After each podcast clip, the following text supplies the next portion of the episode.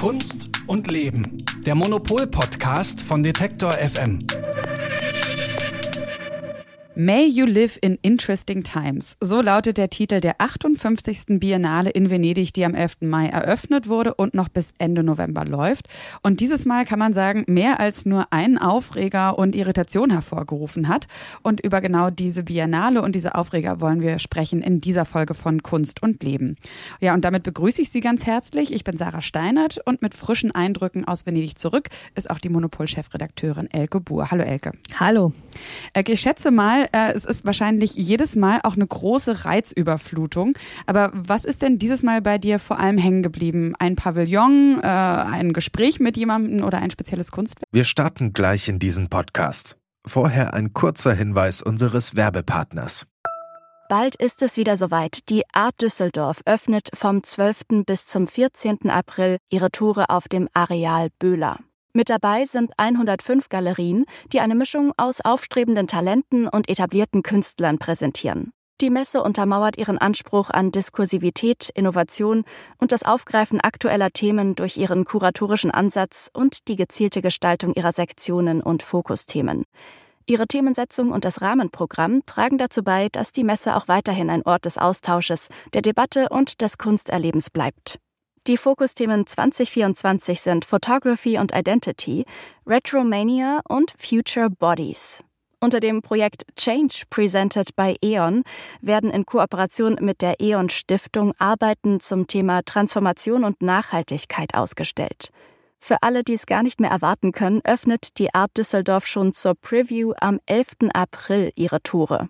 Mehr Informationen gibt es unter art-dus.de und in den Show Notes. Also was mir geblieben ist, ist die Szene, wie der deutsche Pavillon eröffnet wurde. Das sah wirklich sehr, sehr, sehr bemerkenswert aus, weil ja die Künstlerin des deutschen Pavillons ähm, Natascha Süder-Happelmann, wie sie sich nennt, die hat ja so einen Steinkopf, also so einen Pappkopf auf. Man sieht ihr Gesicht nicht und die redet auch nicht. Und die stand dann da halt neben dem Außenminister, der Heiko Maas, der einen mhm. bisschen zu engen Anzug trug und äh, nicht so richtig wusste, was er, wie er mit all dem umgehen sollte. Also der deutsche Pavillon ist eine ziemlich harte Kritik an der Außenpolitik auch und an der äh, Flüchtlingspolitik Deutschlands. Und dann steht dann da der Außenminister und äh, mit dieser Künstlerin mit dem Steinkopf. Das war schon, finde ich, eine interessante Kombination das zu sehen. Ähm, ist es immer so, dass du zum Start der Biennale schon hinfährst, weil auch gerade die Eröffnungsmomente so spannend sind? Ja, also als Journalist, äh, Journalistin darf man immer schon zur Vorbesichtigung gehen und das ist eigentlich ein, ähm, eine Riesenversammlung der gesamten Kunstwelt da, die Vorbesichtigung. Also am Samstag wird die Biennale eröffnet, aber ab Dienstag können eigentlich die ersten Leute rein. Mhm. Ab Mittwoch wird es dann so richtig voll, weil da sind dann nicht nur Journalisten, sondern da sind auch Kuratoren, Galeristen. Ähm, da können sich auch reiche Sammler einkaufen. Also man kann sich für, ich weiß nicht, 500 Euro oder so, so, eine, so ein Pre- äh, äh, kaufen. Das heißt, da stehen dann auch so irgendwie operierte mhm. Damen irgendwie im Weg rum. und, und, es war ja so, dass schon ab Mittwoch eigentlich an einigen Pavillons die Schlangen so lang war, dass man stundenlang warten musste und wir sehr froh waren, dass wir schon Dienstag mhm. drin waren und noch alles sehen konnte, bevor halt der große Tross kommt. Also mhm. diese Vorbesichtigung der Biennale ist eigentlich wie so ein Branchentreffen, wie so ein Klassentreffen ähm, der ganzen Kunstwelt und äh, da geht es auch nicht nur um die Kunst, sondern es geht auch ganz viel darum, sich abends zu treffen, da alle machen ihre Partys, ihre mhm. Empfänge und ähm, das ist eigentlich immer so eine Woche, wo man in Venedig sein muss. Du hast, hast du auch schon beim letzten Mal ja so ein bisschen erklärt oder erzählt, dass du dich da immer besonders drauf freust, auch gerade weil da so viele bedeutsame, nicht unbedingt wichtigtuerische Menschen, aber wirklich bedeutsame Menschen aus der Kunstwelt auch zu treffen sind. Und wir wollen natürlich auch einen genaueren Blick auf das werfen, was da ausgestellt wurde. Es ist, glaube ich, wirklich gar nicht so leicht, den Überblick dazu bewahren. Bei ungefähr 90 Ländern, die sich präsentieren und knapp 80 Künstlerinnen und Künstlern in der Hauptdarstellung. Deswegen vielleicht, damit wir erstmal so einen Überblick bekommen, wie muss man sich das überhaupt alles räumlich vorstellen? Also Venedig ist ja jetzt auch keine Stadt von riesigem Ausmaß. Wo genau in Venedig findet die Biennale statt und wie ist das aufgebaut? Also es gibt zwei ähm, Hauptlocations für die Biennale. Das eine ist die, die klassische, die da vor äh, über 100 Jahren gegründet wurde, der Giardini della Biennale. Das ist so ein Park. Und in dem Park sind ganz viele Pavillons, die sich die einzelnen Länder dahin gebaut haben über die Jahre.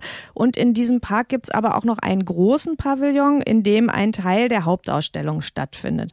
Und ähm, die zweite große Location ist das sogenannte Arsenale. Das ist, ähm, das sind so, so Hallen, in denen früher äh, ähm, Schiffe hergestellt wurden. Also das waren irgendwie auch teilweise auch Militärgebiet und äh, standen dann lange leer und dann wurde das als Ausstellungshalle praktisch renoviert. Und dieses Arsenale wird bespielt zum einen von der Hauptausstellung, aber es gibt auch ganz viele weitere Länderpavillons, die da ihren Platz finden. Und ähm, die dritte Location ist dann praktisch die ganze Stadt selbst, weil ähm, ganz viele weitere Pavillons, die nicht im Arsenale oder in den Giardini unterkommen, dann noch sich Palazzi in der Stadt mhm. mieten. Mhm. Das heißt, dass man dann da auch noch durch die Stadt läuft und immer durch die Gassen und dann sucht und hallo, wo ist denn, ähm, hat jemand Madagaskar gesehen? Und so. Mhm. Das ist dann halt immer noch so, eine, so der dritte Ort, wo man so hingeht, nämlich einfach überall hin. Das ist also ein bisschen ähnlich wie auch auf der Dokumente in Kassel, oder? Ja, also äh, es gibt, ich glaube, es gibt keine ähm, Biennale, die so viele einzelne Locations hat wie äh, Venedig und es gibt auch keine, wo so viele ähm, so viele Akteure auch mitmachen wollen. Also 90 Länder sind schon wirklich krass und das ist ja auch noch mhm. nicht alles. Es gibt dann ja noch die sogenannten Collateral Events, also die die Nebenschauplätze, wo dann nochmal ganz viele Ausstellungen sind, äh, wo auch Institutionen wie zum Beispiel die Prada Foundation oder so hat einen ganz ganz tollen Ausstellungs äh, Ausstellungspalazzo in Venedig Venedig, wo auch immer Top-Ausstellungen mhm. sind. Es gibt irgendwie Pinot, der hat da seine, seine Museen, Palazzo Grassi, Punta della Dogana, der macht da auch immer so Mega-Ausstellungen. Und dann gibt es noch ganz viele kleine Sachen. Also man könnte eigentlich da auch so drei Wochen lang nur jeden Tag Ausstellungen angucken. Mhm. Und wie viel, was würdest du sagen, so prozentual, wie viel hast du dir geschafft anzusehen? Oh Gott, also bei den Collaterals hört es natürlich dann so ein bisschen auf, aber ich war dieses Jahr relativ lange da und ich habe mir viel angeguckt und ähm, naja, ich habe sagen wir mal, vielleicht 50 Pavillons von 90 gesehen Aha. und äh, ich habe ähm, auch einige Collaterals gesehen, so Nebenausstellungen, aber ich bin trotzdem dann, das Lustige ist ja, man verfolgt dann ja immer so äh, natürlich über Facebook, Instagram, was die anderen so angucken, mhm. die man kennt und auch hinterher und dann irgendwelche Leute sagen dann, mein Highlight war die Joan Jonas Ausstellung. Und ich so, oh nee, die habe ich nicht gesehen. also es ist eigentlich okay. immer so, dass man, also es ist einfach so das Ereignis, um auch dieses äh, Fear of Missing Out zu haben, FOMA, mhm. also fürchterlich, alle leiden mhm. darunter, weil alle so, hast du das gesehen? Nein, habe ich nicht. Und oh Gott, und am liebsten würde man sofort wieder hinfahren, wenn man dann zu Hause ist. Mhm. Ähm, wir wollen auch noch ein bisschen genauer eingehen auf die Kunstwerke und die Pavillons, aber trotzdem nochmal, damit wir so ein Gefühl dafür bekommen. Wie muss ich mir ähm, so einen klassischen Biennale-Tag von dir vorstellen? Also ich weiß ja schon, du bist ja nicht die Einzige aus der Monopol-Redaktion, Redaktion, die hingefahren ist. Silke Hohmann, die uns auch gleich noch was erzählen wird, ähm, war auch da. Aber ihr seid, seid auch nicht die Einzigen. Also ihr seid so ein richtiges Team, was da immer hinfährt, ne? Plant genau. ihr auch zusammen dann oder macht dann schon jeder so ein bisschen sein eigenes, sein eigenes Ding? Nee, also es ist sehr lustig. Seit ein paar Jahren mieten wir uns immer eine große Ferienwohnung und da sind wir dann alle zusammen, die Monopol-Redaktion und äh, unsere Online-Redaktion arbeitet auch von da aus. Das heißt, die sind dann auch oft in der Ferienwohnung, sitzen an ihren Laptops und koordinieren so ein bisschen mhm. alles, weil wir da auch ganz viel aktuelle Berichterstattung machen. Genau, also als erstes müssen wir koordinieren, wer ähm, die Croissants zum Frühstück holt. Mhm, ja, als zweites geht es dann sofort irgendwie natürlich auch okay, was steht heute an, wer geht wohin und äh, wie machen wir das so? Mhm. Wer, wer schreibt wann welche Texte und ähm, wir haben uns das dann im Vorhinein auch immer aufgeteilt, wer dann auch fürs Heft die großen Reviews schreibt. Das ist meistens so, dass einer oder eine macht die Pavillons und äh, jemand anders macht die Hauptausstellung und dann eventuell noch Collaterals so. Also das teilen wir uns vorher auf und dadurch wissen wir auch, worauf wir besonders achten müssen. Mhm. Und ich hatte dieses Mal die Pavillons und das heißt, ich wusste an dem Dienstag, also der Dienstag ist der wichtigste Tag für uns, weil da noch alles leer ist. Mhm. Da müssen wir so viel wie möglich schaffen und vor allen Dingen auch fotografieren. Äh, wir, unser Fotograf ist halt auch mit dabei und ähm, der muss ja vor allen Dingen schon schaffen, die besten Fotos zu machen, bevor die ganzen Leute kommen. Mhm. Und ähm, klar, weil heißt, sonst sieht das natürlich auch nicht so gut aus auf den Fotos, ne, wenn dann genau, da 100 Leute davor stehen. Genau, dann hast du halt plötzlich nur Publikum da und siehst mhm. die Kunst nicht mehr. Das heißt, der erste Tag ist schon so richtig stressig, da müssen wir so viel wie möglich schaffen und da steht man dann morgens um 10, wenn das aufmacht, an den Giardini und so zack. Okay. Wie andere Menschen, wenn, wenn die neue Primark-Filiale aufmacht. Ja, genau, so stehen wir dann da. Und da wird dann auch nicht groß rumgelabert. Also es ist ja so, dass man natürlich ständig Leute trifft, wo überall, also wo du hintrittst, triffst du irgendjemanden, den du kennst und so. Die, aber am ersten Tag ist halt wirklich null Smalltalk, sondern mhm. da sind wir nur am gucken. Und dann geht's dann abends, treffen wir uns dann wieder, dann geht's zu den ersten Empfängen und so und dann mhm. tauschen mhm. wir uns schon aus, okay, was war gut, was war, was darf man auf keinen Fall verpassen. Also auch so untereinander mhm. geben wir uns die, die, Tipps. Und dann zweiten Tag war ich halt äh, im Arsenale, habe das irgendwie versucht, mehr oder weniger zu schaffen. Und danach war dann schon wieder wieder so ein bisschen, okay, jetzt die Länderpavillons, die nicht äh, zentral sind, so ein bisschen durch die Stadt und so.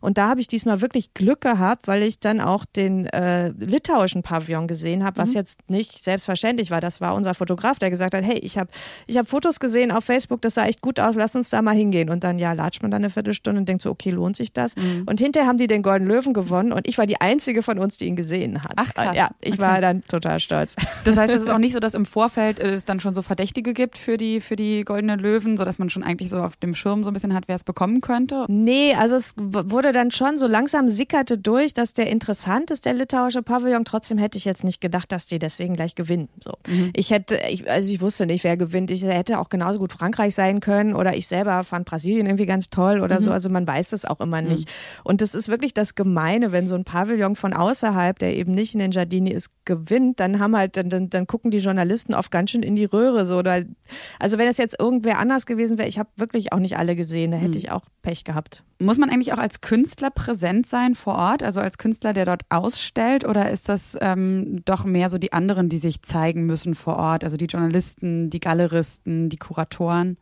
Die Künstler sind auch ganz viel da, also ähm, die teilweise wegen des Aufbaus, wobei der eigentlich schon vorbei ist. Also ich habe die Alexandra Birken da getroffen, das ist eine Künstlerin aus Berlin, die einen ganz tollen Auftritt hat in der Hauptausstellung gerade und die hat mir erzählt, dass sie schon im Oktober da war, um den Aufbau zu machen. Also ja. die konnte irgendwie äh, nee, um Oktober hat sie es schon ausgesucht und die hat irgendwie vor, vor, also zwei Monate vor Eröffnung oder so, hat die ihre Sachen schon installiert als eine der ersten. Das heißt, die machen so einen ganz komplizierten Plan, wer wann kommt und wer wann seine Sachen aufbauen kann. Und dann aber zur Eröffnungswoche kommen die auch größtenteils wieder, weil ich mhm. glaube, das lässt sich keiner entgehen. Es gibt dann auch ganz viele Empfänge, auch für die Künstler, also die Galerien, die laden dann nochmal ein und, und dann irgendwie feiern ihre Künstler, die auf der Biennale sind und so. Und äh, man sieht die da noch überall rumlaufen, man kann die da auch treffen. Also die stehen teilweise an ihren Werken und erklären das und man kann mit denen so ein bisschen quatschen und so. Es ist eigentlich wahnsinnig schön auch. Hast du dann ein besonders interessantes Gespräch geführt dieses Mal? Also ich fand das sehr nett, dass ich in so eine kleine Führung reingestolpert bin von dem thailändischen Künstler Kurakrit Arundanonchai und den finde ich nämlich ganz toll. Also ich habe da zum ersten Mal wirklich mir Zeit genommen, die Videos von dem zu sehen und äh, der stand halt vor so einer Installation und sah auch schon so lustig aus. Der hatte so eine irgendwie so eine riesige Jacke an und so so so Zöpfe, die so abstanden wie bei Pippi Langstrumpf mhm. und er hat irgendwie so ganz interessant erzählt von seinen Konzepten irgendwie darüber, dass irgendwie über Natur und, und Technik und Technologie und äh, Schamanismus und Spiritualität und so. Und das fand ich irgendwie total interessant. Und da habe ich auch gedacht, okay, den Typen muss ich unbedingt nochmal sprechen und versuche jetzt ein Interview mit dem zu kriegen. Um nochmal so ein bisschen dieses Konzept Biennale zu verstehen, ähm wie finanziert sich so eine Biennale eigentlich? Ich habe mal gesehen, die Eintrittspreise sind relativ moderat. Das sind 35 Euro, die man für drei Tage als Erwachsener bezahlen muss. Wie funktioniert das alles? Also gibt es da auch irgendwie, ich habe gehört, es kaufen sich auch Galeristen ein, die dann da dann so versuchen, ihre Künstler zu platzieren? Stimmt das? Ja, so direkt funktioniert das nicht. Also es ist so, dass die Biennale, die hat einen Etat, ähm, der auch dann, ähm, also der, der wird, das sind öffentliche Mittel auch, die verfügen über öffentliche Mittel aber zum Beispiel viel, viel weniger als die Documenta oder so. Also die ist sehr unterfinanziert, die Biennale. Die wird natürlich, die wurde von Venedig eingerichtet, um den Tourismus zu fördern. Also mal heute kann man sagen, okay, haben die das noch nötig, sind eh viel zu viele Leute da, aber trotzdem ist das ein Wirtschaftsfaktor natürlich. Und ähm, aber bezahlt wird es schon zum Teil von den ähm, vom Eintritt. Die, die läuft ja auch wahnsinnig lange. Die mhm. haben sehr hohe Besucherzahlen. Das heißt, das lohnt sich schon. Aber es ist auch so, dass einfach, wenn du als Künstler da eingeladen wirst, wirst ähm, und du ein Kunstwerk produzierst, das bezahlt dir die Biennale meistens nicht. Also mhm. das heißt, dass die Produktion der Kunstwerke dann doch wieder die Galerien übernehmen müssen, auch sowas wie Transport oder so, da, da äh, schießen die auch was zu. Und es war in den letzten Jahren auch oft so, dass man manchmal dachte in der Hauptdarstellung, oh Gott, das ist jetzt wirklich total kommerziell. Also mhm. da war mal irgendwie riesige Baselitz-Präsentation in der Ausstellung, wo das eigentlich gar nicht reinpasst. Und dann dachte man, okay, das haben jetzt wirklich die Galerien durchgedrückt, weil die wissen halt, wenn die da was zeigen, dann können sie das später so direkt verkaufen. Also mhm. dann, wenn man weiß, das war auf der Biennale, das haben dann Hunderttausende von Leuten gesehen, dann steigt der Wert einfach von so einem Werk. Das heißt, dass natürlich die Biennale sehr stark auch mit dem Kunstmarkt so verknüpft ist. Aber es heißt nicht, dass jetzt, äh, es kann jetzt nicht irgendein Galerist, nur weil er ganz viel Geld hat, sagen, hey, ich möchte jetzt äh, in diese Ausstellung mhm. rein, mhm. sondern es ist immer noch der Kurator, der sagt, ja, das interessiert mich und dann auf die Galerien zugeht und sagt, hm, äh, könnt ihr da irgendwie uns unterstützen. Ist die Biennale, die diesjährige Biennale in dem Fall auch speziell gewesen, weil ähm, es ja eben so viele verschiedene Künstler, also ich glaube, die Menge der Künstler, die diesmal gezeigt wurde, ist größer gewesen und nee, ist nicht größer gewesen? Kleiner. Also der, der Kurator hat die äh, Zahl der Künstler stark reduziert. Also der, diesmal waren es nur so, ich weiß nicht, so 80 oder so und es waren sonst auch Ach schon so, mal 140. Ah, okay. mhm. Also was in diesem Jahr neu war, fand ich jetzt von der Hauptdarstellung, ist, dass es noch internationaler wirkte als schon mal. Also es gab viele Chinesen, es war irgendwie also sehr divers und 50 Prozent Frauen, ohne dass der Kurator da ein großes Ding draus gemacht hat. Das fand ich auch super. Also so ganz selbstverständlich. Also es, es wirkte für mich wirklich sehr international, aber es war jetzt auch nicht ähm, waren eher weniger Künstler als vorher, weil das Konzept der Hauptdarstellung ist, dass man ähm, von jedem Künstler immer zwei Werke zeigte. Mhm. Also die, die Ausstellung war zweigeteilt und in jeder, in jeder Location, also in jedem Ausstellungsort, kam jeder Künstler einmal vor und in dem anderen dann nochmal mit einem anderen Werk. Und das war das Konzept und dadurch waren es insgesamt weniger Künstler, was sehr entspannend eigentlich ist, weil man sich dann nicht so viel viele Namen merken mhm. muss mhm. und weil das irgendwie toll ist, man sieht, wenn man jemanden einmal schon mal gesehen hat, da hat man schon mal kurz geguckt, okay, wer ist das und so weiter und dann sieht man ihn nochmal an, an dem anderen Ort, dann hat man schon wieder das Gefühl, man versteht ein bisschen mehr mhm. über den. Also das um das zu vertiefen, fand ich das angenehm. Ja, da interessiert mich jetzt auch, ob Silke Hohmann das auch so sieht, weil Silke war ja quasi so ein bisschen zuständig für die Hauptausstellung.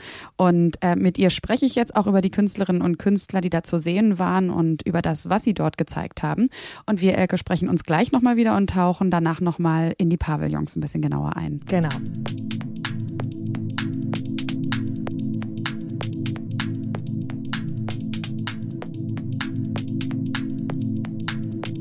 Ja, deswegen erstmal Hallo Silke, schön, dass du da bist. Hallo, ich freue mich auch.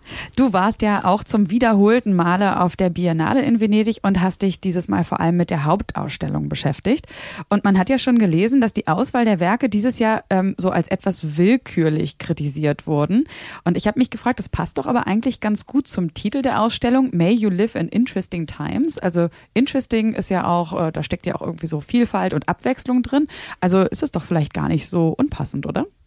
Also der Titel ist eigentlich ziemlich äh, genial gewählt. Das ähm, heißt im englischen Sprachraum, es sei ein altes chinesisches Sprichwort, mögest du in interessanten Zeiten leben. Es hat sich dann rausgestellt, dieses Sprichwort äh, existiert in China zumindest überhaupt nicht. Aber okay. es ist vielleicht auch so eine äh, Methode von dem Kurator Ralph Rugoff auf so eine bisschen angelsächsisch zurückgelehnte Art, einerseits zu sagen, ja, die Gegenwart ist tatsächlich gerade interessant und interessant ist eben nicht angenehm, dass es einem gut geht, sondern mhm. eben das Gegenteil. Gleichzeitig, man muss auch nicht gleich äh, eine Katastrophenstimmung herbeibeschwören oder so Dystopien eine nach der anderen hier zeigen. Das könnte man, die Kunst dafür mhm. gäbe mhm. es auch. Aber es ist vielleicht so ein bisschen eine ähm, Verwünschung, die aber elegant daherkommt. Mögest du in interessanten Zeiten leben? Okay, das kann man annehmen. Ich lebe in interessanten Zeiten. Was heißt das jetzt? Mhm. Und mh, hm, der Vorwurf, dass das alles willkürlich sei, ich meine, das ist natürlich immer so, dass man eine Ausstellung, die ein Jahr lang geplant wird, besucht, die ganz, ganz komplex und groß und vielschichtig ist, dass man vielleicht das Gefühl hat, warum steht das jetzt hier, warum steht das jetzt hier. Aber ich, ich bin immer ein Freund davon, erstmal nochmal so kurz abzuwarten, was macht es denn mit einem selber? Woran denkt man denn vielleicht in einer Woche noch? Mhm. Und so in diesen allerersten Stunden, in denen man auch gerade als Journalist oder Tagesjournalist ähm, oder Online-Journalist so ganz schnell Meinungen raushauen muss, das ist oftmals dann auch einfach zu wenig Zeit, um, um, um dieses ganze Komplexe wirklich zu verdauen. Wobei die Kollegen natürlich alle wissen, was sie tun, das will ich jetzt nicht sagen, aber es ist manchmal so, dass ich auch merke, ah, so an so ein, zwei Sachen, wo ich dachte, was soll denn das jetzt? Da denke ich aber die ganze Zeit dran und mhm. irgendwann äh, klickt's dann. Hast du ein Beispiel, was dich jetzt noch nachhaltig beschäftigt hat? Also es gibt ähm, ganz viel Malerei und auch aber Video Video und Skulpturen. Und was, was mich so nachhaltig beeindruckt hat, war, mit welcher Selbstverständlichkeit Ralph Rugoff eigentlich Kunst aus China, Kunst aus Indien, aus Indonesien, aus Jordanien gezeigt hat. Und zwar nicht so demonstrativ. Mhm. Man kennt es, dass über diese Kunst seit zehn, zwölf Jahren vielleicht auch massiv gesprochen wird und man sagt, ja, da muss man sich jetzt auch mal drum kümmern. Aber vorher war es immer so, wenn Kunst aus Indien gezeigt wurde, dann hatte die beispielsweise irgendwie was mit Fäden und mit Stoffen zu tun, weil man in Indien die Textilindustrie kennt und sozusagen diese Kunst auch immer Auskunft darüber geben musste, was es bedeutet, aus diesem Land zu sein. Mhm. Das ist aber was anderes, als wenn man einfach auf der Höhe der Zeit, auf der Höhe des aktuellen Diskurses Diskurses als Gegenwartskünstler aus diesem Land seine Themen besprechen darf, in Anführungszeichen. Und ich finde, so und eigentlich nur so kann man diese globale Gegenwart in der Kunst auch abbilden und herstellen und nicht nur herbeireden. Und das war für mich so ein Schlüsselerlebnis, dass ich dachte, gut, hier sehen wir jetzt wirklich, was los ist und nicht eine Interpretation oder eine Aufbereitung, damit man auch irgendwie mal China, Indien XY mhm. dabei hat. Das fand ich sehr bemerkenswert. Das ist geglückt. Und das kann vielleicht im ersten Moment willkürlich wirken, weil man sozusagen nicht so rangeführt wird. Aber ich glaube, Rugoff hat einfach seine Zuschauer auch ähm, gut behandelt, indem er ihnen viel zutraut und gesagt hat, ihr schafft schafft das schon. Guckt es euch an. So ist es. Ich habe gelesen in der Süddeutschen Zeitung, äh, dass so eine dystopische Atmosphäre herrschen soll, so ein bisschen Endzeitstimmung. Also hast du das auch so wahrgenommen? Und wenn ja oder auch wenn nicht, gibt es da so Unterschiede zwischen den Künstlern, je nachdem auch woher sie kommen, was für ein, was für ein Bild sie vermittelt haben oder was, was für Messages ihre Kunst sendet? Also es ist auf keinen Fall eine Feel-Good-Veranstaltung, das nicht. Aber das kann man irgendwie auch nicht bringen. Also mhm. ich denke, die Gegenwartskunst muss schon einerseits ganz klar sich über die Zeit, in der sie existiert, bewusst sein und auch darüber sprechen können. Und sie muss aber auch eine Offenheit haben und sie muss vor allen Dingen auch Kunst bleiben. Also es muss vor allen Dingen auch vom Material her, von den Formen, von dem, wie es installiert ist, einfach als Kunst funktionieren und darf auch nicht nur Gegenwartsbeschreibung mhm. sein. Mhm. Aber ich ähm, hatte als so eine Art Leitmotiv relativ am Anfang schon beim Durchgehen durchs Arsenale ähm, das Gefühl, dass es äh, stark eigentlich um die schwarze Identität und den schwarzen Körper vor allen Dingen geht. Da kamen Arbeiten eben immer wieder teilweise, zum Beispiel Selbstporträts der Südafrikanerin Sanele Moholi oder ein Künstler aus den Bahamas, Afroamerikaner Travaris äh, Strachan, der sehr schön poetisch die Geschichte des ersten afroamerikanischen Astronauten Robert Lawrence mhm. Äh, bearbeitet hat, der so ein bisschen vergessen wurde. Das ist eine interessante Geschichte, aber da geht es dann eben auch um den sozusagen den schwarzen Körper im All. Und dann gab es äh, eine Zweikanal-Videoarbeit von Khalil Joseph, Black News, mhm. ein fiktiver Fernsehsender, der im Prinzip ein Strom der Bilder ist über die afroamerikanische oder afrikanische oder auch globale schwarze Gegenwart. Dieser fiktive TV-Sender ist ähm, hypnotisch. Das ist eine halbe Stunde ähm, Information. Da wird irgendwie über Serena Williams, über Miles Davis, aber auch über Philosophen aus der Jetztzeit, mhm. feministische Literaturkritik und so weiter aus der schwarzen Perspektive gesprochen und man sitzt da und fragt sich, warum ist das fiktiv? Das ist doch verrückt, dass es das nicht gibt. Ich habe mich dann im zweiten Schritt auch gefragt, warum ist das eigentlich nicht der US-Pavillon hier? Das ja. ist so wichtig. Ja. Und das ist nicht ähm, nichts, was, was einen jetzt ausgesprochen heiter stimmt, diese ganzen mhm. Probleme, die jetzt adressiert werden. Aber hey, interesting times. Hier wird mhm. gerade alles neu verhandelt. Mhm. Gibt es nicht aber auch ähm, andere Länder oder Künstler aus anderen Ländern, die sich mit solchen Problemen beschäftigen, die vielleicht ähm, selber nicht schwarz sind und trotzdem das Thema Rassismus zum Beispiel adressieren in ihrer Kunst oder Migrationspolitik, Asylpolitik und sowas? Also das Thema Migration äh, kam wirklich erstaunlich oft vor oder öfter als zum Beispiel in meiner medialen Gegenwart jetzt noch in den Medien. Das ist äh, auffällig, finde ich, dass Künstler dann einfach das schaffen, dafür nochmal auch Bilder zu finden, mhm. die eine Wucht haben, die eben nicht vergleichbar sind mit einem Pressebild. Große Aufregung gab es ja um dieses, ähm, um dieses Flüchtlingsboot. Ne? Also das äh, ein Original-Flüchtlingsboot, auf dem Menschen gestorben sind und was dort gezeigt wurde. Und ja. so, also wirklich dieses konkrete Boot, nicht einfach irgendwie ein Alias, sondern eigentlich die Grabstätte von vielen Menschen. Genau, äh, Barca Nostra heißt die Arbeit von dem Schweizer Künstler Christoph Büchel und das ist ein 2015 vor der libyschen Küste gesunkenes Boot, in dem über 1000 Menschen eingepfercht waren. Das ist ein Schifferboot gewesen, auf dem sind normalerweise so ein Dutzend Leute. ein Jahr später wurde das Schiff erst geborgen und die ähm, Leichen auch identifiziert in Italien. Äh, dann gab es ähm, auch um das Boot bestimmte ja, formale äh, Fragen und Diskussionen. Es sollte als Mahnmal nach Brüssel kommen. Mhm. Aber dann gab es andere Interessengruppen und irgendwann wurde dieses Boot dann so, schob sich dann fast so ein bisschen vor die Schicksale der Menschen. Und Christoph Büchel hat dieses Boot jetzt nach Venedig bringen lassen und genau da aufgestellt, wo man aus den Arsenale-Hallen, die so ein bisschen dunkel sind und man ist ja vielleicht schon ein bisschen müde, freut sich so auf Licht und den Blick aufs Wasser und den Espresso, den man da trinken kann. Und dann steht da wirklich vor der Nase dieses, dieses Boot, das wirklich monströs ist eigentlich. Es ist äh, ganz klar auch zu sehen, dass es beschädigt ist. Und ähm, es wurde extrem kontrovers diskutiert. Und zwar sagten ähm, viele Kritiker, auch Künstler, das sei, also man werde gezwungen zu so einem Voyeurismus, mhm. sei sehr pietätlos, wie du auch sagst, es ist ein Grab. Mhm. Man ähm, sei auch als Künstler in eine schlimme Situation gebracht, wenn man sozusagen seine Arbeit auf der Biennale hat und dann konkurrieren muss oder sich verhalten muss zu diesem mhm. krassen äh, ja, Mahnmal. Und ähm, dann wurde auch kritisiert, dass äh, der Künstler eigentlich auf jegliche Information verzichtet hat, sogar auf sich selbst. Also es gibt da kein Schild und nichts. Aber wenn man guckt, dann sieht man, dass dieses Boot eine ganz extreme, wirklich gewalttätige Beschädigung hat, die es auch zum Sinken gebracht hat mhm. beim Rettungsversuch. Und ähm, dann gibt es da eben noch eine Öffnung, die ist auch sehr gut sichtbar. Das ist ein Rechteck, das wurde in den Schiffsbauch reingeschnitten, eben nach der Bergung. Und dieses Viereck ist so grauenhaft und da kommt für mich dann natürlich auch in der Abwesenheit wieder so der schwarze Körper mhm. zutage. Mhm. Und das hat eine Wucht, die ähm, natürlich, man, man muss das ähm, kritisch sehen, man muss das furchtbar finden, man kann das für sich selber auch nicht glätten, dieses Gefühl, das man hat. Und deshalb verstehe ich auch die Kritiker, die sagen, das geht zu weit. Ich sehe aber auch, dass das als Kunstwerk gar nicht plausibel sein will. Also klar, ist natürlich eine total schwierige Frage, aber ähm, ich denke dann schon, also Provokation, um auf Missstände aufmerksam zu machen, ab wann ist es zu viel und wann ist es quasi noch genau richtig?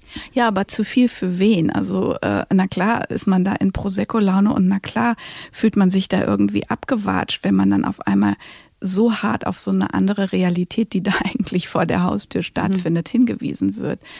Aber ich schätze Christoph Büchel sehr und das ist eben ein Künstler, der es auch mit einer bewundernswerten Konsequenz immer wieder schafft, genau dahin zu gehen, wo es eigentlich zu weh tut. Mhm. Also es ist ja am Ende auch ein Abbild der Realität oder Abbild dessen, womit sich der Künstler beschäftigt, was ihn umtreibt.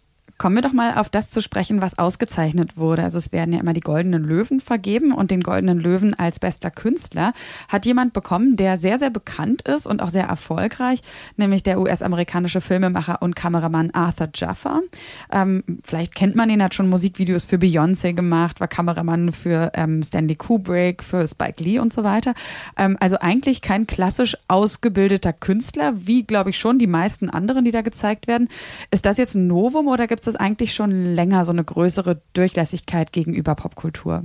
Die Durchlässigkeit gegenüber Popkultur wird, glaube ich, schon immer größer. Und bei Arthur Jeffer ist es auch so, dass er als Kameramann ja Bilder herstellt und aber in seiner Kunst was ganz anderes macht. Er bezieht sich vor allen Dingen auf YouTube-Bilder, also auf gefundene Dinge, die er so montiert, dass er die Aussagen, die er treffen will, ähm, so zuspitzt. Und mhm. auch er beschäftigt sich also auch in einer ganz radikalen Weise, in einer extrem drastischen, aber auch sehr, ja, irgendwie mitreißenden oder auch fast hypnotischen Art und Weise.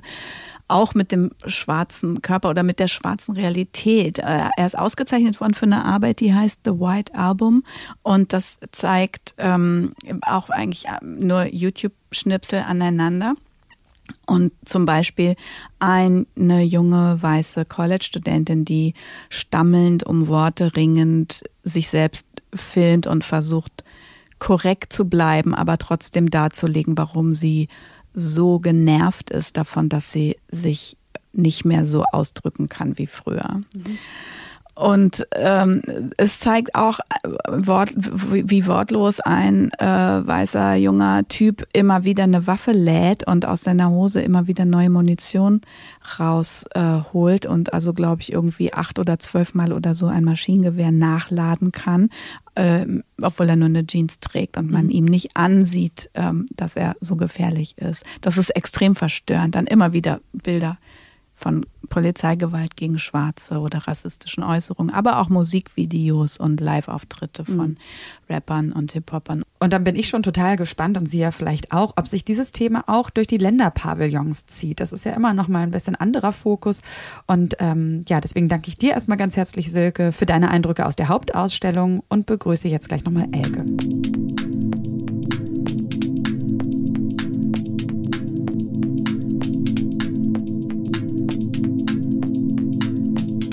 Dann sage ich nochmal Hallo Elke. Hallo. Lass uns, äh, schön, dass du nochmal den langen Gang runtergekommen bist von deinem Büro hier nach hinten ins Archiv, wo wir immer produzieren. Lass uns doch mal äh, zuerst über den deutschen Pavillon sprechen. Um den wurde ja im Vorfeld so ein ziemliches Mysterium eigentlich inszeniert. Es gab eine erste, Pressekonferenz äh, zu dem Pavillon und da stand auf den Namensschildern neben der Kuratorin Franziska Soljom noch Helene Duldung und Natascha Süder-Happelmann. Da haben sich einige wahrscheinlich gewundert oder vielleicht auch alle, wer die beiden eigentlich sind, denn in der Kunstwelt sind die jetzt bisher nicht so richtig in Erscheinung getreten, oder? Yeah. Nee, das ist so, eine, so ein Versteckspiel, was die Künstlerin da macht. Äh, die Künstlerin heißt eigentlich Natascha Sadre Hagigian und ähm, hat aber jetzt in dieser ganzen Kommunikation rund um den deutschen Pavillon kein einziges Mal diesen Namen benutzt. Stattdessen äh, hat sie sich diesen Kunstnamen eigentlich geschaffen, Natascha Süder-Happelmann und das war schon so, da wusste man schon so ein bisschen, worum es geht, weil ähm, es hieß halt, sie hat, den, sie hat den äh, Namen generiert aus den ganzen Falschschreibungen, die aus ihrem eigentlichen Namen ah, okay. ähm, gekommen sind über die Jahre und das sei praktisch ihr Beitrag dazu zur perfekten Assimilation. Also nach dem Motto, okay, ich mache jetzt den deutschen Pavillon, also habe ich den perfekten deutschen Namen, der sich in meinen Ohren auch immer so anhört, als sei er direkt von Loriot erfunden und ich fand das eigentlich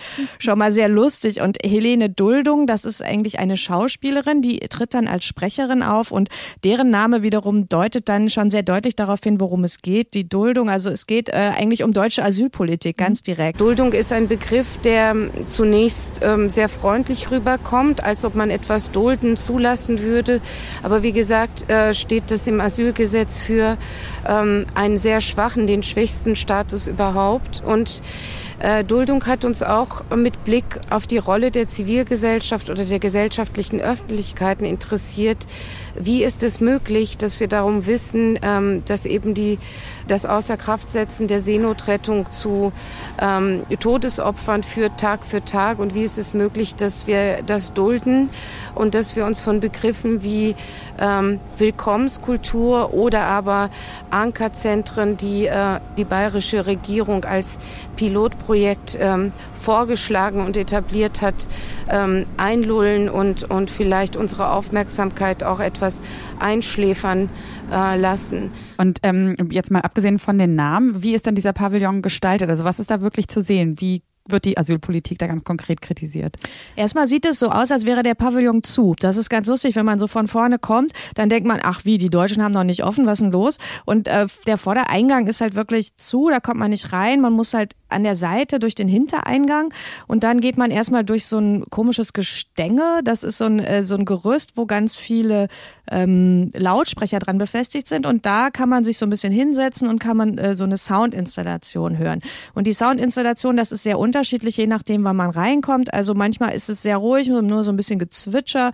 Manchmal ist es aber so richtig so ein bisschen funky. Also guter Sound, so ein bisschen Elektro. Und was man immer da drin hört, sind Trillerpfeifen. Also das heißt, das hat die Künstlerin mit zusammen mit ganz verschiedenen Komponisten und Komponistinnen gemacht. Und die haben eigentlich so eine große Komposition geschaffen, die von der Trillerpfeife ausgeht. Und die Trillerpfeife ist für sie das Symbol für den Widerstand, den auch Asylbewerber unter anderem in Deutschland, aber auch auf der Reise durch Europa ähm, gemacht haben. Nämlich äh, offensichtlich gibt es da so eine Technik, also nachts in dem Asylbewerberheim, wenn da die Polizei kommt und jemand rausholen will und abschieben will, dass dann alle auf diese Trillerpfeifen äh, pfeifen und dass dann äh, so auch schon sie sich gegenseitig gewarnt haben und auch solche Sachen abgewendet. Naja, jedenfalls geht man da durch diese Soundinstallation in den vorderen Raum und dann sieht man plötzlich, dass das, was man vorher gar nicht so wahrgenommen hat, nämlich die, die Wand ähm, des Pavillons, dass das eine, dass das in den Pavillon hineingebaut äh, ist und zwar das sieht aus wie eine riesige Staudammwand. Das ist aus so Spritzbeton. Und äh, da steht man dann plötzlich vor dieser Wand und denkt so, ah, okay. Jetzt geht's nicht mehr weiter. Jetzt geht's nicht mehr weiter. Und ähm, da ist so ein ganz kleiner, so eine Art Ausguss dran, wo dann so eine komische Latexflüssigkeit rausfließt und es liegen so ein paar Steine rum und so. Und es ist also so eine sehr unwirtliche Situation. Es ist eine ähm, interessante Raumerfahrung, auch weil der deutsche Pavillon ist sehr hoch und das ist halt bis oben gefüllt von dieser Mauer. Und das ist ähm, man hört dann die Musik von dahinter so ganz bisschen und ähm, dann versteht man dann irgendwann, okay, das ist eigentlich wie so eine große Metapher. Staudämme werden auf diese ganz spezifische Art gebaut, ähm, so dass sie die, die gewaltigen Kräfte, die die Wassermassen hinter der Wand ähm, sozusagen entfalten, auffangen können. Und in diesem Fall drückt aber nicht das Wasser gegen die Wand, sondern eben diese Stimmen mit, äh, mit ihren mal komischen, mal poetischen, mal eher ähm, nachdenklich melancholischen Stimmungen. Das heißt aber auch, dass Ihr Standpunkt zur deutschen Asylpolitik ganz eindeutig und ganz klarer ist, oder? Ja, ja, auf jeden Fall. Also die haben auch ähm, ganz interessant, finde ich, dass sie den deutschen Pavillon auch als Ruine bezeichnen und dass sie eigentlich sagen, dass ähm, diese, diese Politik, diese Politik der Unmenschlichkeit, die halt nicht mehr darauf achtet, was sind das eigentlich für Menschen, die da mhm. kommen wollen und wie geht es denen und wo landen die, dass die eigentlich auch Deutschland zu einer Ruine macht. Also dass es auch äh, aus menschlicher Sicht auch Deutschland eigentlich zerstört. Und um das zu zeigen, wiederum haben sie den deutschen Pavillon als Ruine bespielt. Das heißt, die haben den nicht renoviert oder so. Normalerweise ist das ja so, der wird ja äh, eigentlich jedes Jahr im Sommer wird der benutzt, immer einmal für Kunst, einmal für die Architekturbiennale und dann muss jeder jeder halt wieder die Wände streichen, die Löcher vom Vormieter sozusagen dann äh, renovieren, rausmachen und so. Und das haben die nicht gemacht, sondern man sieht eigentlich noch so die ein Reste der Einbauten. Das sieht alles sehr roh aus. Es gibt kein äh, spezielles Licht, was gesetzt wurde. Die sagen, sie bespielen den Pavillon eigentlich als Ruine. Wir hatten das ja schon ähm, bei dem Flüchtlingsboot mit Silke gerade besprochen, ähm, inwiefern jetzt Künstler wirklich so die aktuelle gesellschaftliche Lage in ihrer ganzen Brisanz ab abbilden dürfen. Wie ist das bei Natascha? Also sieht sie das ganz klar auch als ihre Aufgabe? Wie steht sie dazu? Ja, das war für die eben extrem wichtig. Die hatten halt so ein bisschen im Vorfeld das Problem, dass ähm, sie das eigentlich fast zu einfach fanden, dass jetzt, äh, Nata äh, dass jetzt die äh, Natascha als eben eine Frau, die ursprünglich ja keinen deutschen Namen trägt, sich jetzt dieser Migrationsproblematik annimmt. Und die wollten halt nicht, dass dann alle sagen so, ach ja, ist ja klar. Und ähm, fanden es aber trotzdem extrem wichtig und haben sich deswegen dann entschieden, ganz lange nicht zu sagen, was sie inhaltlich machen. Und das war dann halt eher so eine Überraschung, die dann rauskam und ähm, die äh, Franziska hat das halt auch erklärt, warum ihnen das so wichtig war. Man muss darüber sprechen, was man für dringlich hält. Und ähm, ich glaube, dass ähm, man mit poetischen, ästhetischen Mitteln sehr viele Menschen erreicht. Das zeigt die Erfahrung der letzten Tage. Sehr viele Menschen, die den Pavillon besucht haben oder die diese künstlerische Arbeit von Natascha Süder-Happelmann also von Anfang an verfolgen, ähm, haben sich dafür bedankt ähm, und nehmen die Relevanz wahr und nehmen auch sozusagen den Aufruf wahr, andere Denkformen oder andere Handlungsformen zu entwickeln und andere Haltungen einzunehmen. Zieht sich dieses politische Element der Kunst auch durch die anderen Pavillons durch? Ähm, Silke hat es ja auch von der Hauptdarstellung schon erzählt und der deutsche Pavillon eben auch ganz eindeutig positioniert. Nee, das ist eigentlich sehr unterschiedlich. Also ich fand den deutschen Pavillon schon sehr radikal. Also ich fand, dass die wirklich am härtesten waren. Es ist ja auch äh, insofern interessant, als dass die ja ähm, auch vom Auswärtigen Amt bezahlt wird und so. Mhm. Also das heißt, dass da Deutschland sich repräsentiert mit einem sehr selbstkritischen Beitrag. Und das finde ich eigentlich, also egal, ob das jetzt irgendwas bringt. Also ich glaube nicht, dass jetzt der, der Außenminister jetzt nach Hause gefahren ist und gedacht hat, oh Gott, was habe ich getan? Ich muss die äh, Flüchtlingspolitik ändern. Mhm.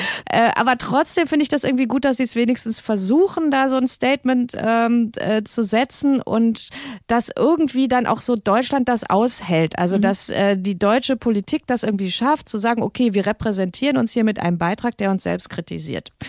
Und ähm, das ist für viele andere Länder, glaube ich, nicht so selbstverständlich. Also von Russland zum Beispiel kann ich mir das nicht vorstellen, dass das funktionieren würde. Ähm, aber trotzdem anderes Beispiel dafür, was also ich total super fand, war Brasilien. Also Brasilien, äh, da haben äh, Barbara Wagner und Benjamin de Burka, das ist ein Paar, die äh, leben in äh, Recife in Brasilien und die haben einen Film gemacht über so ähm, eine Tanzgruppe von, in der so ganz viele Transsexuelle auch tanzen. Die äh, machen so, das ist, sieht so ein bisschen aus wie so eine Mischung aus Voging und das, was irgendwie in irgendwelchen Hip-Hop-Videos zu sehen ist. Also es ist so total super mitreißender, super sexy Tanz. Mhm.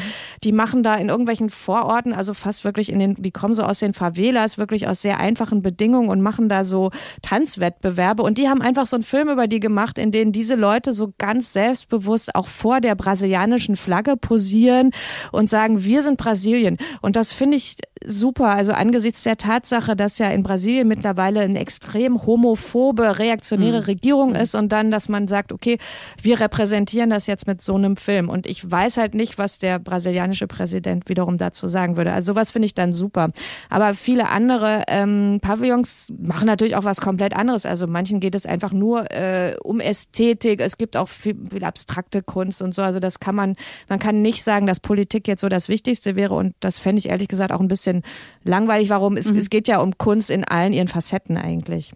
Es gibt ja auch immer wieder die Kritik, dass noch an diesen traditionellen Länderpavillons überhaupt festgehalten wird und dass man damit eigentlich so die alten kolonialen Strukturen nochmal reproduziert. Was denkst du denn, wie weit ist die Biennale, was den Diskurs angeht? Wird der überhaupt da äh, geführt?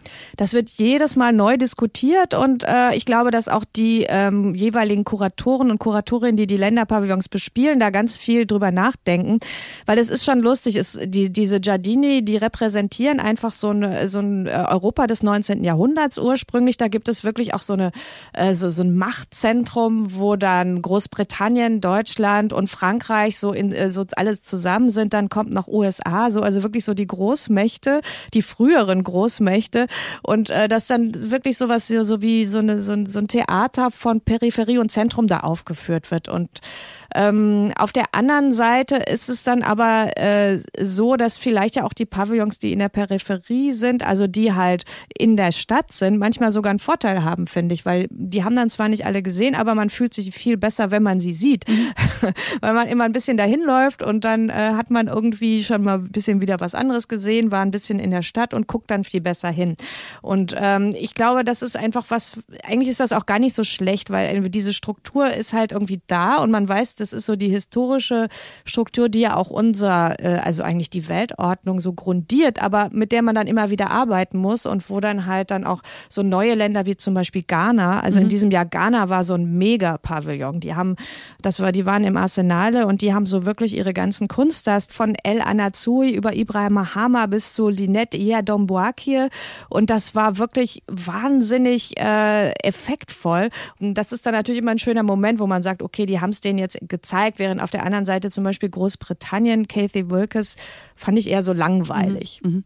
Und ist das jetzt aber schon so der Standard auch für dich, dass du in die, dass du jetzt quasi nicht nur in die Pavillons der ehemaligen Großmächte marschierst, sondern dir auch so ein bisschen, sage ich mal, Länder, die vielleicht weltpolitisch eher am Rand stehen, anschaust? Natürlich. Also ich glaube, dass das auch ganz viele so machen, weil das ja dann auch manchmal besonders interessant mhm. ist. Aber man weiß ja auch im Vorfeld so ein bisschen, bei uns kommen ja dann auch die ähm, ganzen Pressemitteilungen an und so. Man weiß ja, okay, welcher Pavillon wird in diesem Jahr interessant. Mhm. Und zum Beispiel war Indien auch zum ersten Mal wieder dabei. Indien hat eine tolle Kunstszene und das war ein großer Pavillon, der ist interessant und so.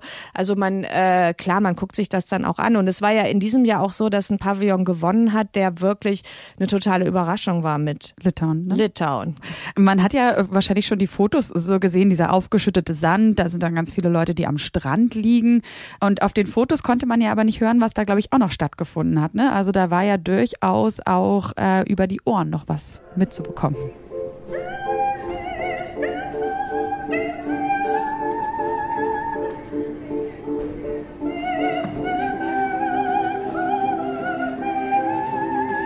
Ja, das war eigentlich eine Opernaufführung. Also das war wirklich lustig. Man kommt da rein, geht so eine Treppe hoch und sieht dann von oben so eine Empore runter auf die eigentliche Action, auf die Performance. Und die haben da halt so einen Indoor-Strand gemacht. Also einen kompletten Strand aufgeschüttet und dann liegen halt die Leute da so rum, wie man so am Strand so rumliegt. Also ein bisschen moppeliges Pärchen grämt sich gegenseitig den Rücken ein. Auch so ein junges Paar und so und dann eine einzelne Schöne und das, äh, und die alle singen halt. Manchmal singen sie im Chor, manchmal singen sie alleine, so Arien. Da hängt dann auch das Libretto, da konnte man das dann nachlesen, worum es geht. Und das ist halt so eine Oper, die sich auch wiederum ironisch mit dem Klimawandel auseinandersetzt. Mhm. Also da ist dann die, die Arie dessen, der halt davon singt, dass äh, leider gerade ein Vulkanausbruch seinen schönen Urlaub versaut hat. Da sind irgendwie die Reichen, die in jedem Urlaub mit ihrem Kind irgendwo eine Riesenreise machen und dann sich darüber ärgern, dass das Great Barrier Reef in Australien nicht mehr so schön aussieht wie früher. Also das ähm, spielt spießt einfach so diese bisschen so diesen Selbstbetrug der Oberklasse auf äh, und ähm, ist damit in Venedig natürlich auch genau richtig, weil das sind ja genau die Leute, die da ja auch hinkommen, alle mit dem Flugzeug. Das wollte ich dich jetzt auch als nächstes fragen. Also das ist natürlich wirklich so ein bisschen grotesk, also weil gerade ja auch Venedig mit Übertourismus, mit großen Kreuzfahrtschiffen, die viel zu viele Massen regelmäßig in die Stadt spülen, zu kämpfen hat. Was macht es mit Venedig zu der Zeit der Biennale jetzt gerade zu Beginn? Also ähm, geht das irgendwie so ein bisschen unter die, die Kunstbesucher in der sonstigen Touristenmasse oder bildet das schon nochmal so einen Peak? Ich glaube, das ist schon nochmal ein Peak. Man merkt das auch an den, ähm, an den äh, Hotelpreisen. Mhm. Die sind wirklich zur Eröffnungswoche nochmal deutlich höher und die Vaporettis sind richtig voll und so weiter. Aber wenn man zum Beispiel auf dem Markusplatz steht oder so und sieht, dass alle anderen ja auch da sind, dann denkt man wieder, naja, macht jetzt auch gar nicht so einen Unterschied. Mhm. Also es ist schon ein richtiger Run auf die Stadt, aber ähm, das Gute ist ja, dass die Biennale nicht an den gleichen Orten ist, wo der ganze andere Tourismus schwerpunktmäßig ist. Also die Biennale ist immer eben nicht am Markusplatz und die hatte ein, so ein bisschen andere Wege und deswegen geht's dann auch wieder. Und würdest du sagen, dass die Venezianer trotzdem die Biennale so ein bisschen als ihre Veranstaltung sehen oder ist das so Teil eines, sage ich mal, internationalen Zirkuses eher, der nur zufällig in Venedig stattfindet? Ich glaube, diese Vorbesichtigungswoche, die hat mit den Venezianern selber nicht besonders viel zu tun. Ich glaube und hoffe, dass sie dann über das Jahr oder beziehungsweise den Sommer über, dass sie dann schon auch alle da reingehen. Und ich glaube, dass es gibt, die machen ja auch ganz viel Vermittlung für Schulklassen und so weiter. Also dass die schon dann auch äh, der lokalen Bevölkerung da zeigen, was es da gibt und dass die da auch mitmachen. Es gibt ja auch ganz viele, die arbeiten dafür. Also mhm. die, äh, die Biennale, die braucht ja auch ganz viele Handwerker und so. Aber ich habe zum Beispiel da so einen so einen 80-jährigen ähm, Venezianer mal getroffen, der mir mal den Weg gezeigt hat und der war so, nee, ich gehe da nie hin. Also mein Kunst, äh, mein Kunstverständnis endet schon vor Picasso. Also der Ach, war wirklich nur so, er interessiert sich nur für, für barocke Malerei und für, für alte Meister und das ist so gar nichts für ihn. Und ja, das muss man natürlich auch respektieren, verstehe ich auch. Da ist er natürlich auch sehr geprägt von der Stadt wahrscheinlich, in der er lebt. Auf jeden Fall, da kann man ja in jede Kirche gehen und sieht irgendwie tolle alte Gemälde. Ja, jetzt haben wir schon ganz, ganz viel von dem erzählt und besprochen, was auf der diesjährigen Biennale zu sehen ist, aber natürlich bei weitem nicht alles. Wenn Sie also Lust haben und Zeit und auch das nötige Kleingeld, sich mal Ihr eigenes Bild zu machen, dann haben Sie noch ganz viel Zeit dafür. Äh, bis zum 24. November ist die Biennale in Venedig noch zu sehen. Ähm, ich fahre nächste Woche nach Verona und äh, habe schon gesehen, anderthalb Stunden ist es nur entfernt und will mich dann auch mal für einen Tag hinmachen. Hast du noch so einen ultimativen Tipp, Elke, wie man in dieser ganzen Flut von Anfang an vielleicht sich nur so ein paar Details rauspickt und die sich dann anguckt? Also am besten ist natürlich, wenn man unsere Hefte liest. Also jetzt ernsthaft, ich habe klar. nee, aber wir haben also wir haben ja so ein Sonderheft gemacht, was man auch äh, was auch am deutschen Pavillon ausliegt. Also am besten ist wirklich je mehr man weiß, desto mehr Spaß macht es, weil man kann ah, ja. dann irgendwie vorher gucken, okay, welcher Pavillon macht eigentlich was und dann weiß man auch so ein bisschen, wo man hin will. Mhm. Und äh, im nächsten Heft machen wir noch mal eine große Review, also wir haben eine große Bildstrecke auch und wir besprechen auch noch mal äh, ganz äh, seriös kunstkritisch, wie wir das jetzt alles fanden und das ist, glaube ich, auch wirklich eine gute Orientierung. Und bis jetzt, was würdest du sagen, was ist besonders stark hängen geblieben von der diesjährigen Biennale? Also beziehungsweise was nimmst du mit? Naja, also was man immer mitnimmt, ist, dass man ruhig mal eine Viertelstunde laufen kann und das, äh, um dann den goldenen Löwenpavillon zu sehen. Also das äh, Schöne ist, man, man muss sich halt Zeit nehmen und man muss sich konzentrieren. So, das ist halt bei der Biennale immer so, wenn man am Ende bleiben dann doch so immer nur so ein paar Sachen im mhm. Kopf und denen muss man so ein bisschen Raum geben, weil sonst entsteht so ein weißes Rauschen und man hat am Ende so gar nichts äh, sich behalten. Ja, Zeit und Offenheit sind wahrscheinlich zwei gute Dinge im Handwerkskoffer, mit denen man eine schöne Biennale verleben kann. Ich danke dir ganz herzlich, Elke, für deine Eindrücke. Auch nochmal vielen Dank an Silke Hohmann. Und damit verabschieden wir uns für diese Folge. Mein Name ist Sarah Steinert. Die Redaktion für diesen Podcast hatte meine Kollegin Eva Moorlang. Und wenn Sie Anmerkungen, Lob oder Kritik loswerden wollen, dann mailen Sie uns das sehr gerne an monopol.detektor.fm. Und wenn Sie das nicht sowieso schon längst getan haben, dann abonnieren Sie diesen Podcast sehr gerne bei Spotify, Google, Apple Podcasts oder dort, wo Sie eben Ihre Podcasts hören. Bis dahin. Kunst und Leben. Der Monopol-Podcast von Detektor FM.